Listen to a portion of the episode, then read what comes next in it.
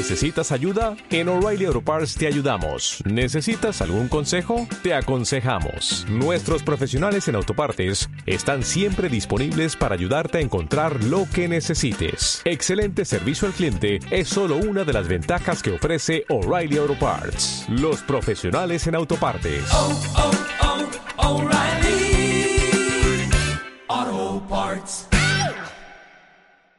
Episodio 34. Tips para mejorar la adherencia al ejercicio.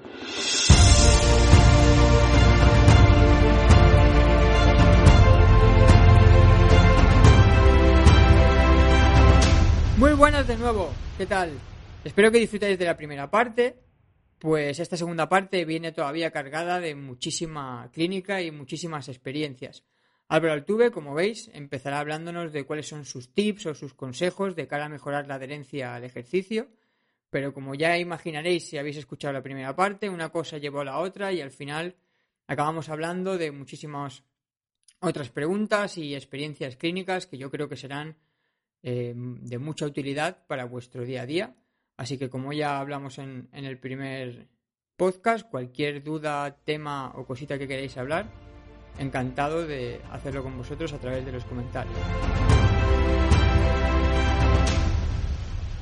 Vale, y acabado esta primera parte casi más introductoria, aunque nos hemos ido a la media hora, vamos un poco a entrar en más práctica clínica y me gustaría que nos dieras unos tips ¿no? básicos para llevarte tú a clínica todo lo que tenga que ver con la adherencia al ejercicio. ¿no? Por ejemplo, en temas de tendón es muy habitual que los pacientes tengan en mente que necesitan de terapias pasivas cuando ya sabemos por la evidencia que al tendón lo que le gusta es la carga, ¿no? Entonces, ¿cuáles son tus tips con este tipo de pacientes para que acaben trabajando con ejercicio?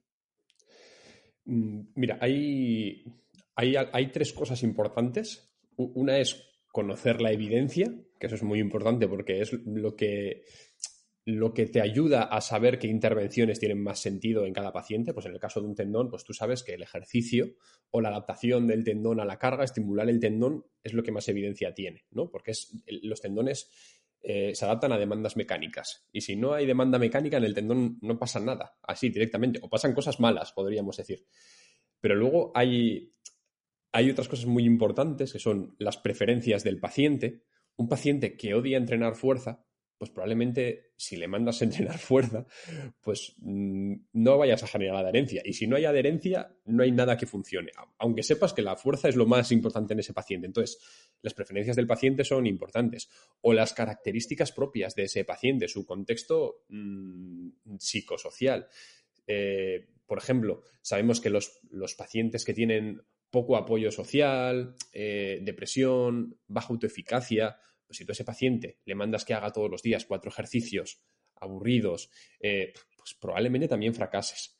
Las expectativas del paciente. Claro, eh, tú no puedes ir diez pasos por delante de lo que piensa el paciente. Puedes ir un paso por delante. Pero claro, si el paciente tiene altas expectativas en tratamientos pasivos, es muy probable que tú en una sesión no vayas a cambiar las expectativas del paciente de un día para otro. Y digas, vale, necesito una transición, ¿no? Es como. Eh, Tú imagínate aquí que, que, en España que muere Franco y, al día siguiente eh, la oposición reclama un gobierno comunista, por ejemplo, pues el, país se vuelve loco. Se necesita, digamos, una, transición, ¿no? Para pasar de, un, de un, extremo al, al, otro, si es que quieres pasar. Pues en los, en, los pacientes pasa un poco lo mismo. Un paciente que tiene altas expectativas en un tratamiento pasivo, tú no le puedes mandar directamente, no, esto es una mierda, lo que vamos a hacer es ejercicio a saco y ponerle a hacer pliométricos. Pues seguramente necesitas una, transición y en esa transición pues igual tienes que hacer terapia manual o tienes que, o tienes que utilizar electroterapia y a la vez pues meterle un poco de, de ejercicio. Entonces, todas esas cosas son muy importantes. Pero algo muy importante en problemas de tendón y prácticamente en cualquier problema musculoesquelético es, digamos, em, reconceptualizar algunas expectativas del paciente que sí son muy importantes, como por ejemplo las expectativas de una curación rápida. Eso sí que hay que cambiarlo, porque si el paciente cree que tiene que recuperarse o que tiene que mejorar claramente de una sesión a otra, a ese paciente probablemente le pierdas. Entonces, eso sí que en la primera sesión tiene que quedar muy claro que los tejidos tienen unos tiempos, que las adaptaciones necesitan unos tiempos y que tú vas a tratar de que él sepa manejar esos tiempos y que dentro de unos tiempos razonables, que pueden ser 4, 12, 24 semanas, mm, vamos a intentar lograr ciertos objetivos. Pero eso sí que al paciente le tiene que quedar muy claro. Y luego ya tendremos tiempo para ir poquito a poco educando y, metiendo un poquito más, de, un poquito más de, de actividad. Por ejemplo, también sabemos que si tú le metes una chapa al paciente, el paciente probablemente se quede con un 20% de la información que tú le has dado. Entonces, si vamos a educar al paciente, es mejor que sea en, pequeñas dosis, digamos, a no pasarte, pues por ejemplo, un día utilizar eh, la metáfora de las montañas gemelas para explicar, eh, no sé si la gente lo conoce, pero para explicar cuál es el umbral de ruptura de un tejido, el umbral de adaptación, el umbral del dolor y cómo estos umbrales en un, en un, paciente con dolor pueden variar, ¿no? Como el umbral del dolor puede ser muy bajo y que el estímulo no sea suficiente para generar adaptaciones y que entonces podemos hacer ejercicio con un poco de dolor, pues todo este tipo de cosas. Utilizar estas metáforas poco a poco de sesión en sesión son útiles para que los pacientes entiendan algunos conceptos básicos para las primeras, para sus primeras sesiones, digamos. Y poco a poco ir aumentando. Pero si tú a un paciente probablemente le metes una chapa de la hostia sobre neurofisiología del dolor el primer día y le mandas 10, ejercicios, que no te extrañe que no vuelva. Aunque tu intervención haya sido, eh, en base a la evidencia, la mejor del mundo, pero no has tenido en cuenta al paciente. No has tenido en cuenta que el paciente no tiene por qué saber eso, que puede que la mitad de las cosas que le has dicho no las haya entendido, que no tiene por qué fiarse de ti, porque se va a fiar de ti y no del médico que le ha dicho que no haga nada, y, encima lo que le has mandado no le gusta. Y él no tiene mucho tiempo, pues porque es madre soltera o porque trabaja 10 horas al día y llega a casa a las 8 de la tarde y no le apetece ponerse a hacer 20 ejercicios o por lo que sea. Si no has tenido en cuenta todo eso, por muy bien planteado que esté tu, tu tratamiento, probablemente fracases. Entonces, claro, hay que adaptarse al paciente y hay que entender sobre todo sus preferencias, sus características personales y sus expectativas. Esas tres cosas son, son básicas. Y puede que a un paciente corredor con una tendinopatía de Aquiles, lo que más te interesa, si a él le gusta correr, y aunque tú sepas que al principio lo más importante, pues igual es meter trabajo de carga al Aquiles con ejercicios, pues igual puedes mantenerle corriendo y bajando un poco la carga, la velocidad, los kilómetros, la frecuencia semanal, y a ver qué pasa, a ver qué va pasando. Porque al final es la actividad que más le gusta y es la que sabes que va a mantener. Y eso se sale un poco de la evidencia, de lo que sabes que es lo mejor. Pero igual para ese paciente, igual para ese paciente concreto, pues em, irte un poco del camino es mejor antes que perderlo. Totalmente. Eso es muy importante, ¿eh? que lo tengamos siempre presente, porque al final, tristemente, no están todas las respuestas en la evidencia, aunque la evidencia sea la que nos marque el camino, sino que todas las respuestas están en el propio paciente. Y luego de todo lo que has comentado, que vamos, totalmente de acuerdo en todo, he anotado dos cosas porque me parecen súper interesantes que las hayas comentado. La primera es la paciencia, porque yo creo que nuestra generación millennial está muy acostumbrada a quererlo todo ya y hay muchos pacientes con los que tenemos que asumir que vamos a tener que ir piano piano y que las primeras sesiones pues no se van a ver las mejoras que nos gustarían y eso es importante que se lo transmitamos al paciente y muchas veces se puede traducir, como bien has dicho, en que un paciente en el que estemos viendo que es clarísimo que tiene que empezar a mover el culo, decidamos que en la primera sesión no mueva nada el culo porque si no, no va a volver. Claro. Y luego también muy interesante el tema eh, del, del 20% ¿no? que le llega al paciente, que yo se lo traduzco siempre en que tenemos que empezar a testar de alguna forma lo que le transmitimos al paciente, porque sí, claro, es muy fácil tirar balones fuera y decir que la culpa es del paciente, que no ha hecho los ejercicios, pero no siempre será culpa del paciente. Igual hay casos donde tenemos que hacer autocrítica y es que nosotros no hemos transmitido lo que teníamos que transmitir o el paciente no lo ha sabido entender. Entonces yo siempre recomiendo, aunque es un ejercicio de autocrítica que muchas veces no nos deja bien parados, preguntarle al paciente, sobre todo en casos así crónicos donde interesa el tema de la educación, qué ha entendido de lo que le hemos explicado o por qué cree que el ejercicio es importante o qué cree que le pasa porque muchas veces nos llevaremos una sorpresa al ver que para nosotros la explicación había sido magistral y el paciente se va igual que, ha entrado. Exacto.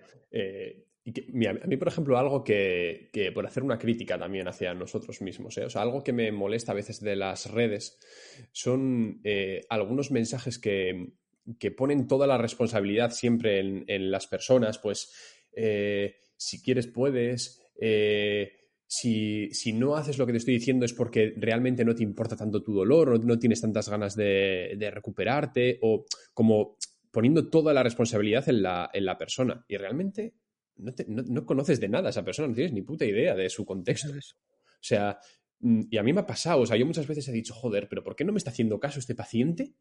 O sea, seguro que no le importa tanto su dolor, porque si no me haría caso. Que no, no, no, no. Eh, igual el, paciente tiene otros problemas muy graves también.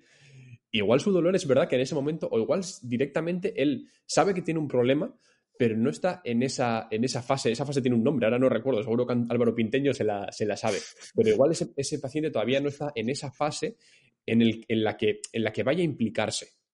Y eso tú también tienes que tenerlo en cuenta. Yo muchas veces a los pacientes les pregunto directamente, ¿tú hasta dónde crees que puedes llegar? O sea, ¿hasta dónde te puedes comprometer? Porque igual no es el momento todavía. Igual no es el momento para que yo te empiece a mandar ejercicio. Igual primero necesitamos otras cosas, ¿no? que entiendas otras cosas, igual tenemos que hacer terapia manual, igual, y joder, no es la intervención más, más importante. Yo no la haría en muchos pacientes, pero hay algunos que sí necesitan eso. No, no están en ese paso de poder hacer cosas. Entonces, pues hay pacientes que necesitan ir más, más despacito, pero ese paciente está yendo a tu consulta y se está gastando una pasta que, algunos se la pueden permitir y para otros es complicado. ¿eh? Yo me cuesta mucho decir, este paciente, este es porque no quiere me parece muchas veces muy peligroso. Esos mensajes me parecen muy peligrosos. A mí particularmente no me gustan, no me gustan nada. Y muchas veces eh, tendemos a poner mucha responsabilidad en, las personas, en los pacientes. A ver, es, lógico también, ¿no? Al final es una forma de protegernos a nosotros mismos, el ser poco autocríticos. Pero sí, totalmente de acuerdo. Y justo con lo que acabas de decir ahora, iba a ir la siguiente pregunta. O sea, ¿Cómo gestiona Álvaro Altuve el tiempo entre sesiones con los pacientes? Es decir, acabas una primera sesión y en qué te basas o, qué sueles tener en cuenta de cara a decir, vale, pues necesito verte en una semana, en dos semanas, o yo creo que lo podemos monitorizar desde casa. Mira, eso es algo, eh, es algo súper importante, o sea, es algo para mí eh, crítico y es algo que nadie, nadie te enseña nunca. O sea, quiero decir, ni en la universidad, ni en ningún lado. Y, es algo, quiero decir, tú, por ejemplo, ¿cómo funcionan los seguros? Un paciente con un latigazo cervical, con una hernia, 20 eh, sesiones seguidas. Y dices, joder, en una patología que tiene una historia natural de seis meses le dan 20 sesiones seguidas. ¿Qué esperas conseguir en 20 sesiones seguidas? ¿No? quiero decir, lo lógico es que el paciente no mejore mucho o que igual se sienta mejor esas 20 sesiones seguidas porque estás cambiando el contexto y el paciente tiene más seguridad porque está yendo a un sitio, porque le están tocando, porque le ponen calor, pero, pero dices, ¿qué, sentido tiene eso, no? Y en la clínica privada, ¿cómo decides cada cuánto ves a un paciente?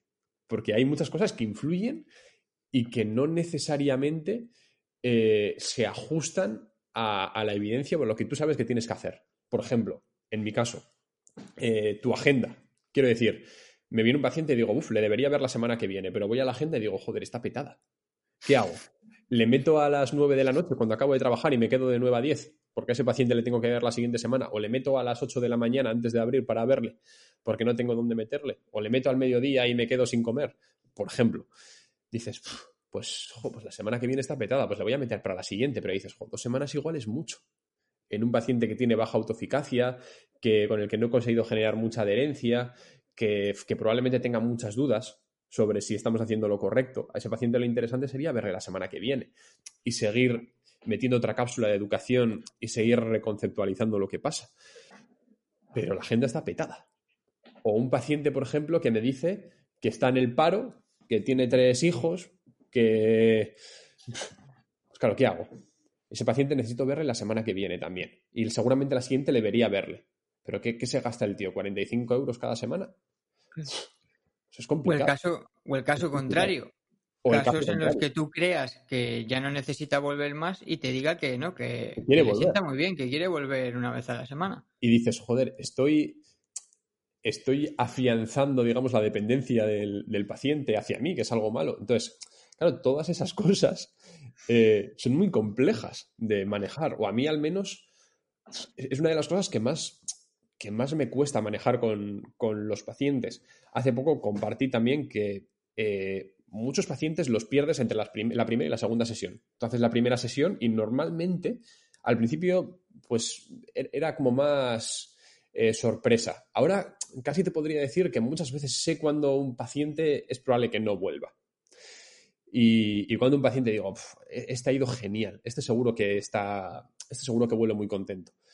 Porque ya empiezas a intuir cosas. Pero ese intervalo entre la primera y la segunda sesión es clave.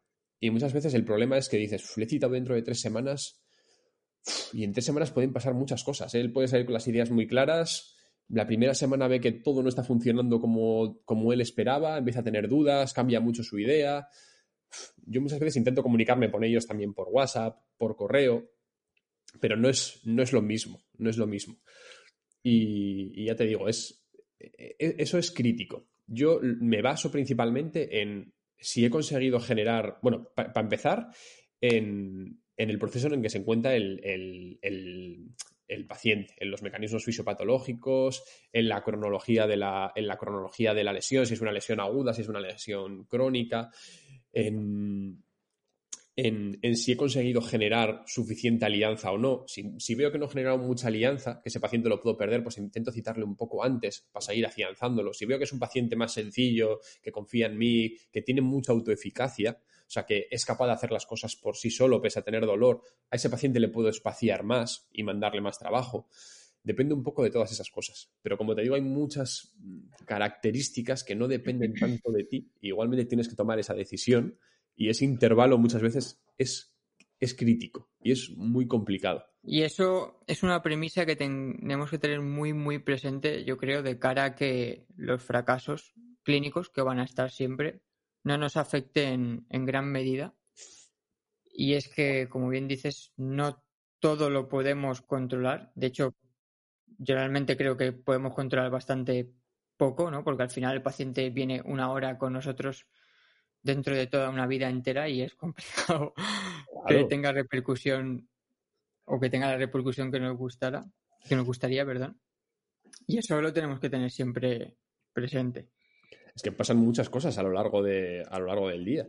Eh, pues como cuando te viene un paciente que te viene de un seguro y te dices que llevo 40 sesiones y estoy igual. Y dices, joder, tienes una hernia discal. Y dices, es lo lógico, ¿no? Que estés igual. Quiero decir, pero ¿por qué vas a mejorar porque te hayan dado 40 sesiones? si, si, sabes que es un proceso que tiene una historia clínica de seis meses o más, pues lo lógico sería que eso se adapte un poco a, la cantidad de sesiones o al intervalo o a cómo estén eh, organizadas esas sesiones a lo largo del tiempo, pero que te den 40 sesiones seguidas, que es un mes y poco, pues es normal que no mejores mucho, ¿no? Con ese tipo de, problema. Entonces, claro, o sea, eso es crítico. Yo por eso a un paciente con una hernia discal aguda, pues, pues dices, joder, pues igual al principio necesito verle un poco más para controlar los síntomas, ¿no? al principio, pero luego lo lógico es que si va a durar tanto, yo no le vea todas las semanas, sino que poco a poco le vaya enseñando a manejarlo y que le vea cada cierto tiempo para controlar todo y sobre todo para, para seguir teniendo al paciente centrado en lo que tiene que hacer, seguro, con la información bien organizada, con herramientas sólidas, o sea, sabiendo cómo tiene que manejar la, patología para que, no, para que no se pierda. Pero claro, no le vería todos los días o todas las semanas. Entonces, claro, tú tienes que adaptarte un poco a muchas cosas a la patología, a la historia natural, a la cronología, a, los mecanismos fisiopatológicos, a la fuente del dolor y luego al contexto personal del paciente. Y es súper complejo. Para mí eso es súper complejo. Bueno, y para cerrar, me gustaría volver un poco a lo que hemos hablado hace nada, tres, cuatro minutos, con respecto a las dudas ¿no? que, que te sugiere siempre el saber cuándo volver a citarlo.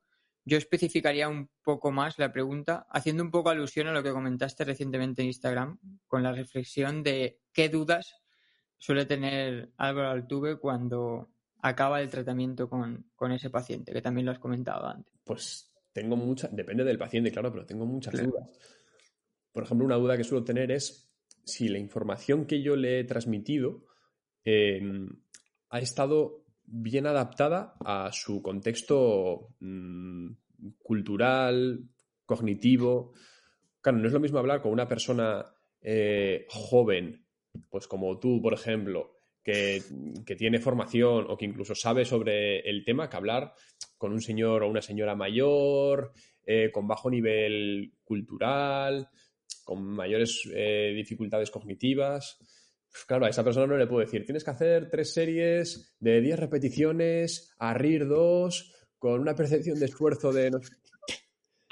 Igual lo que tienes que decirles, tienes que hacer tres veces 10 repeticiones y si lo tienes que repetir 20 veces y le tienes que poner ejemplos y le tienes que hacer un dibujo. Y, hasta ahí puede llegar muchas veces la, información. Entonces a veces dices, he adaptado bien la información. O sea, este tío que se ha ido de la clínica ha, entendido algo de lo que yo le querido decir. O, muchas veces también eh, decir, joder, eh, tenía, que haber hecho, tenía que haber hecho terapia manual. O sea, esta persona realmente esperaba esperaba eso y yo le he soltado una chapa, le he mandado ejercicio, le he puesto un montón de ejemplos, pero igual él esperaba esto y hubiera sido interesante, interesante haberlo hecho. O luego dudas en cuanto, al, en cuanto a la hipótesis diagnóstica, todas las que quieras. O sea, si hay alguien que se piensa que yo sale un paciente y digo, esto es esto fijo. Eso no pasa, eso no pasa casi nunca. O sea, dudas muchas. Yo puedo generar una hipótesis y decir, vale, es muy probable que sea esto. Pero lo más probable es que diga, a ver qué pasa la siguiente semana, a ver cómo viene y puedo seguir confirmándola o puedo descartarla completamente y decir, realmente lo que le he mandado, visto lo visto, no era lo que tenía que haber hecho. Pero bueno, así se aprende también, ¿no? Y, así ajustas muchas veces. El proceso de razonamiento no acaba, no acaba nunca. Pero este tipo de dudas son súper comunes. Yo casi siempre tengo, casi siempre tengo dudas cuando, mm. cuando un paciente se va de la clínica y creo que es, creo que es bueno. Pero hay algunas cosas, yo por ejemplo, es importante eh, preguntarte a ti mismo si eh, crees que el paciente ha entendido lo que, lo que le has dicho, si crees que el paciente se ha ido más tranquilo, o sea, por ejemplo, entendiendo lo que le pasa, si crees que el paciente tiene algunas herramientas ahora para, mejor, para manejar mejor su problema, que las que tenía antes y si has conseguido de alguna manera involucrar un poco al paciente en su propia recuperación, si has conseguido llegar a un acuerdo para que haga cierto ejercicio, para que cambie algo en su, en su día a día, o sea, si has conseguido que el, que el paciente vaya a hacer algo también. O sea, e, este tipo de cosas, por ejemplo, son muy importantes. Si el paciente se va de la clínica y dices, joder, realmente al, paciente no le he explicado mucho, yo creo que no, que, que, se ha ido igual, que no sabe lo que, lo que le pasa, Tampoco le, tampoco le he dado muchas herramientas para que maneje nada, solo le he dado un masaje. Le he citado la semana que viene, pero no le he mandado a hacer nada, así que no creo que él hasta que vuelva se, involucre, se involucre mucho en su, en su problema, o sea, tiene dependencia de mí. Pues eso sí es un problema, por ejemplo. Porque probablemente no cambie mucho de un día para otro, a no ser que ese paciente tenga un problema que vaya a mejorar sí o sí en una semana, hagas lo que hagas. Pero preguntarte esas cuatro cosillas yo creo que es muy importante cuando el paciente se va de la clínica. Si crees que ha entendido lo que le pasa, si crees que tiene herramientas y si crees que le has implicado al menos un poco en su propio en su propio proceso de recuperación. Muy útil, ¿eh? muy, muy útil. De hecho, yo tomo nota porque yo también soy bastante autocrítico y no es algo que suela hacer de forma tan específica y me parece muy, muy interesante. Y luego con todo lo que has dicho, pues sí, más, más de lo mismo. Yo coincido en que mm, hablo demasiado normalmente en las sesiones. Yo siempre acabo una sesión clínica y, mi duda siempre es, no sé si he hablado demasiado y si he acabado cumpliendo sus expectativas, pero porque no puedo evitar romper nocebos, ¿no? Entonces, en pacientes clínicos es muy habitual que te vayan dando sus hipótesis que normalmente tienen nocebos detrás y no puedo evitar en justificarle el por qué eso realmente no tiene por qué ser así. Y eso hace que muchas veces acabe la sesión y diga, ok, creo que le he metido más chapa de la que este paciente requería, o al menos en esta primera sesión, así que muy identificado con eso. Y luego con respecto a lo de las hipótesis, también totalmente de acuerdo. Yo también cuestiono mucho, o dudo mucho, mejor dicho, de si la hipótesis que he hecho siempre si es correcta. Y de hecho, siempre tengo muy en cuenta, y creo que todos eh, deberían hacerlo, que, que, un paciente mejore no necesariamente signifique, significa que mm, hayamos acertado haciendo la hipótesis, ¿no? Porque comentábamos antes de la curación natural y de la curación natural. Y eso es muy importante de cara a que no caigamos en el error de tratar a dos pacientes iguales porque tienen etiquetas parecidas y con uno me funciona. Y luego lo que hemos dicho anteriormente, mira, independientemente, incluso aunque no hayas conseguido generar una hipótesis o, tengas muchas dudas sobre tu hipótesis o no sepas realmente qué le pasa al paciente, su fuente de dolor, si, has descartado que haya patología grave, que eso es lo más importante, si has descartado que haya patología grave, eh, solo teniendo en cuenta la presentación clínica, las características del dolor del paciente, el tiempo que lleva con el dolor, solo con eso ya puedes hacer una intervención suficientemente segura. Y, casi la forma de monitorizarlo es, es sencilla para casi todos los, pacientes. Quiero decir, tú puedes prescribir ejercicio y dependiendo de algunas presentaciones clínicas, un paciente con un dolor muy irritable, inflamatorio, pues evidentemente le vas a decir, hazme la actividad sin dolor. Y si te duele, eh, no la hagas o hazla todavía mucho más suave, pero que no te duela. En el resto de los pacientes probablemente puedas decirle, tú puedes hacer la actividad con un dolor tolerable o muy tolerable que te permita hacer la actividad y que no aumente a medida que la estás haciendo y que luego a las 24 horas estés igual, o sea, que no estés peor. Al final, esas, esas cositas tan sencillas ya sirven para que puedas eh, llevar a cabo una intervención y probablemente que el paciente al menos no empeore. Puede que en la siguiente sesión te venga igual, pero que por lo menos no te venga, no te venga peor. Y que luego puedas sacar conclusiones. O sea, yo muchas veces, de una sesión para otra, cuando no lo tengo claro, el simple hecho de monitorizar semanalmente eh, su percepción de, dolor te sirve para luego sacar conclusiones. Jo, pues mira, eh, este día que es, que es el día que tienes mucho estrés en el trabajo, o este día que te fuiste de viaje, o este día que justo, mira, pues fue después de que salieras a correr, eh, puedes correlacionar a veces el dolor con algunas cosas y puedes tener más información, o el paciente simplemente se puede dar cuenta de que, pues hacer ejercicio realmente no ha empeorado mis síntomas y yo pensaba que sí. Ese tipo de cosas, por ejemplo, son muy importantes y puede que no sepas, no tengas muy claro qué le pasa al paciente. Un paciente con dolor de hombro, pues muchas veces dices, ¿qué le pasará a este paciente? O sea, será un problema relacionado con el manguito, será un dolor intraarticular, tendrá una neuropatía, tendrá pero bueno, dices, vale, no, tengo muy claro lo que tiene, pero tiene una presentación clínica muy mecánica, o sea, él no tiene dolor en reposo, solo le duele cuando levanta el brazo, pues son unas características del dolor que, son buenas, no, no se quede irritado, entonces probablemente tenga lo que tenga, seguramente que pueda cargar el hombro. Pues voy a empezar un poco conservador, sin pasarme, explicándole al paciente estas cuatro cosas y a ver cómo viene.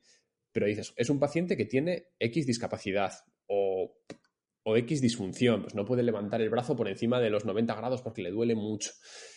Pues bueno, pues voy a dirigir un poco mi intervención, aunque no tenga claro qué le pasa al paciente, pero sé que las características del dolor me lo permiten, voy a dirigir mi intervención a mejorar su función, independientemente de lo que tenga, que es para lo que estamos nosotros.